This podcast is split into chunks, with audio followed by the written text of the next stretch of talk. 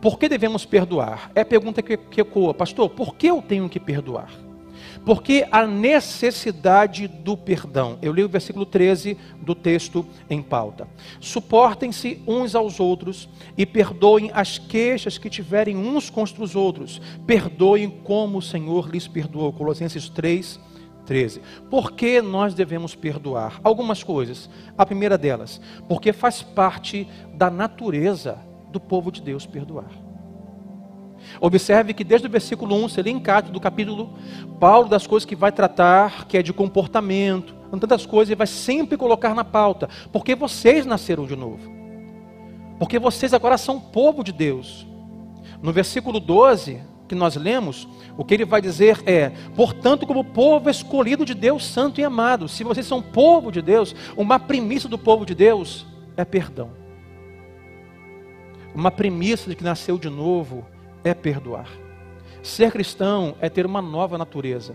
Ah, pastor, quando eu não era cristão eu não perdoava ninguém. Tá, mas agora a história mudou. Agora é um novo espírito em você. Há uma nova natureza. Portanto, há um novo comportamento. Mesmo pecadores, e perdoar não é fácil. Mas é o Espírito Santo que vai te ajudar. É uma nova mente. Você pensa, deveria pensar diferente como você pensava. Paulo vai dizer aos romanos ah, ah, que nós temos que renovar a nossa mente. Não podemos mais pensar como o mundo pensa. Temos uma nova vida. O que me faz pensar, irmãos, que quem não perdoa é porque ainda não participa da família de Deus. E não falo família de Deus como comunidade de fé. Eu digo nascer de novo. Para a palavra de Deus e para a vida cristã, é é difícil, é contraditório dizer eu sou um filho de Deus salvo em Jesus, mas não perdoo. Há uma contradição muito grave aí. Uma premissa do povo de Deus é perdoar, porque Paulo vai dizer assim: perdoem-nos como o Senhor lhes perdoou. Primeiro, temos que perdoar porque faz parte da natureza do que nasceram de novo. E segundo, porque nós temos sido muito perdoados. Irmãos, nós sempre dizemos aqui: o que é isso nesta manhã? é comunidade dos santos, comunidade de fé. É o povo de Deus, a família de Deus. Mas esta manhã também acrescentaria um, um outro conceito. O povo de Deus é o povo dos perdoados. Amém ou não amém?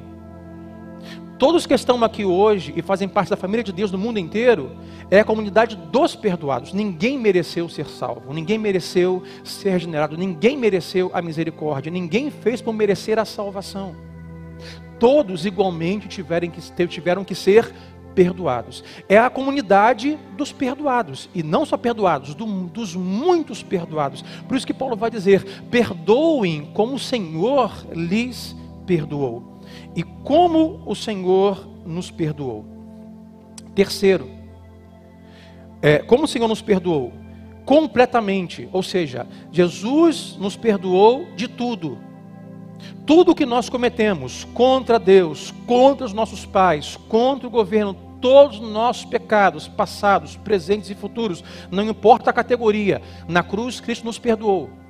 Porque se Cristo não nos perdoasse completamente e ficasse algo de fora, esse algo de fora nos impediria de em Cristo recebermos dele a justiça. Então fomos completamente perdoados, mas não só completamente perdoados, nós fomos perdoados para sempre. Como eu falei, pecados passados, presentes e futuros, na cruz, Jesus nos perdoou. Temos que perdoar porque faz parte da natureza do povo de Deus, temos que perdoar porque temos sido muito perdoados. E terceiro, temos que perdoar porque todos nós temos queixas uns contra os outros. Paulo diz: perdoem as queixas uns dos outros. Irmãos, não é só você que tem queixa de alguém. Nesta manhã, em algum lugar, possivelmente tem alguém que tem queixa contra você. Todos nós temos queixas uns dos outros. Nós não fazemos parte da categoria ocupamos o lugar apenas dos que precisam liberar perdão porque foram feridos. Nós, igualmente, ao mesmo tempo, fazemos parte da categoria de que feriu alguém. E tem alguém que precisa nos perdoar de alguma coisa, ou muito antiga, ou se não nova, ou ainda que não aconteceu. Amanhã nós poderemos magoar e perdoar alguém. Todos nós temos queixas de alguém. O que acontece é, se eu digo que fulano não merece meu perdão porque eu tenho queixa contra ele, igualmente eu não mereceria o perdão porque também alguém tem queixa contra mim. Perdoai as queixas uns dos outros. O que Paulo diz é: todos vocês vão ter queixas o tempo todo de alguém. Então o perdão deve ser mútuo. Todos nós temos queixas. E quarto, por que temos que perdoar? Porque a recusa de perdoar tais, traz sérios prejuízos para nós, biblicamente falando. Quem não perdoa é prejudicado. Não pense que o prejuízo que você ganhou em ser ferido, você vai atenuar o prejuízo ou não vai deixar o prejuízo tomar um formato maior se você não perdoar. Ao contrário, quem não perdoa traz prejuízos para si. Eu vou citar alguns bíblicos. Quem não perdoa não pode orar. Isso está em Mateus 11, 1 Pedro 3. Se você não perdoar, o Pai não ouve a sua oração. Segundo, quem não perdoa não pode adorar. Mateus 5.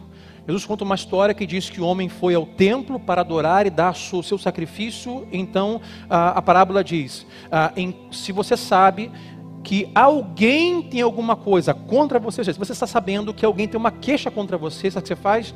Deixa a sua adoração aí e vai se reconciliar com ele, porque se não fizer, Deus não recebe o seu sacrifício e a sua adoração. O que nos diz que não podemos apenas levantar as mãos, adorar, não podemos apenas dobrar o joelho e orar, sabendo que há uma reconciliação, um perdão a liberar. Terceiro, quem não perdoa não pode ser perdoado. Mateus 6,12. Quarto, quem não perdoa adoece. Tiago 5,16. Se quiser nota, eu vou falando rápido. E por último, quem não perdoa é flagelado pelos verdugos. Mateus 18, 34, 2 Coríntios 2, 10. Tudo para dizer o seguinte: quem não perdoa traz sérios prejuízos para si. Pastor, por que eu tenho que perdoar? Em primeiro lugar, porque você nasceu de novo. É uma nova, é uma nova vida, uma conduta do povo de Deus é perdoar assim como foi perdoado. Segundo, todos nós temos queixas. Terceiro, fomos muitos perdoados, perdoados por Deus sem merecer. E quarto, porque isso, a não perdão, nos trará sérios prejuízos. Então, irmãos, perdoemos os nossos filhos, os nossos pais, os nossos avós.